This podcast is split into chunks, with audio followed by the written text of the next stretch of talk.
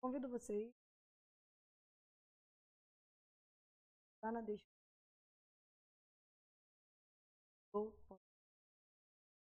Vamos falar de eh, o campo L210, que é o informativo da composição de custo. O que chama a atenção da gente em relação à composição do custo? Aqui você vai dizer o custo que a empresa tem.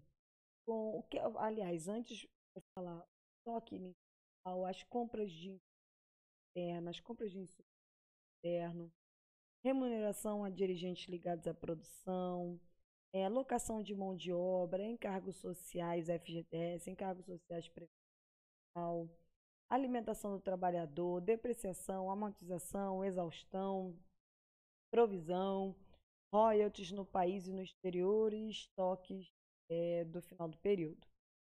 Então você tem um total de custos de produtos vendidos de fabricação própria, custo de mercadorias revendidas e você tem o custo de serviço.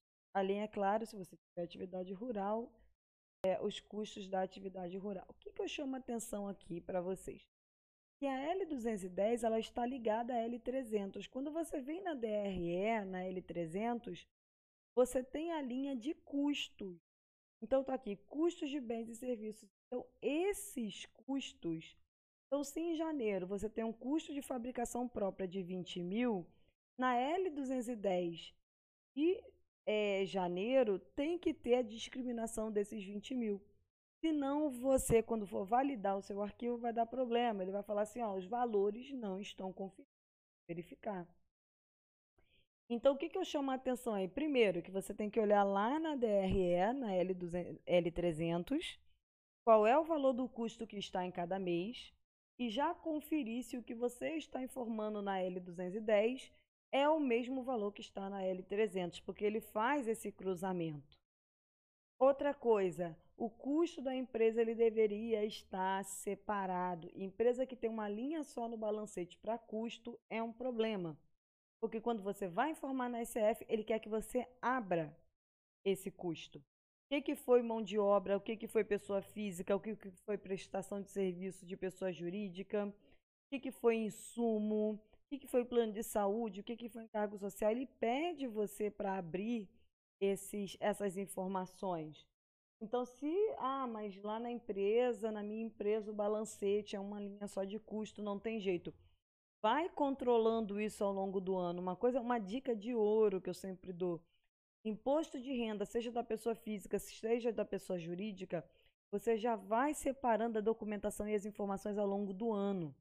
Porque aí quando chegar na hora de você fazer a declaração, você não vai sofrer tanto. Imagina você ter que discriminar o custo de um ano inteiro de uma empresa. Não tem necessidade disso se você for fazendo ao longo do ano. Então, era isso que eu tinha para falar em, a respeito do informativo da composição de custo. Ele tem que ser o total de cada atividade, né, fabricação, revenda, serviço, tem que ser o total que está no grupo de custos da L300, não tem jeito, tá?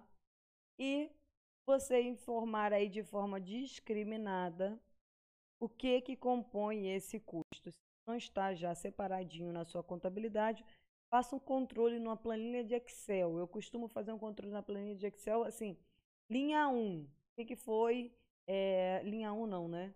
Linha 2, o que, que foi compra de insumo no mercado interno? Linha 13, locação de mão de obra. Eu já faço isso no Excel. Porque aí na hora de colocar na SF já está pronto, é só digitar. E o valor, é claro, tem que conferir com a contabilidade. Não tem jeito. Bom, é, eram esses os pontos de atenção e é, obrigada pelo interesse de Até um próximo vídeo, um próximo podcast falando de gestão contábil.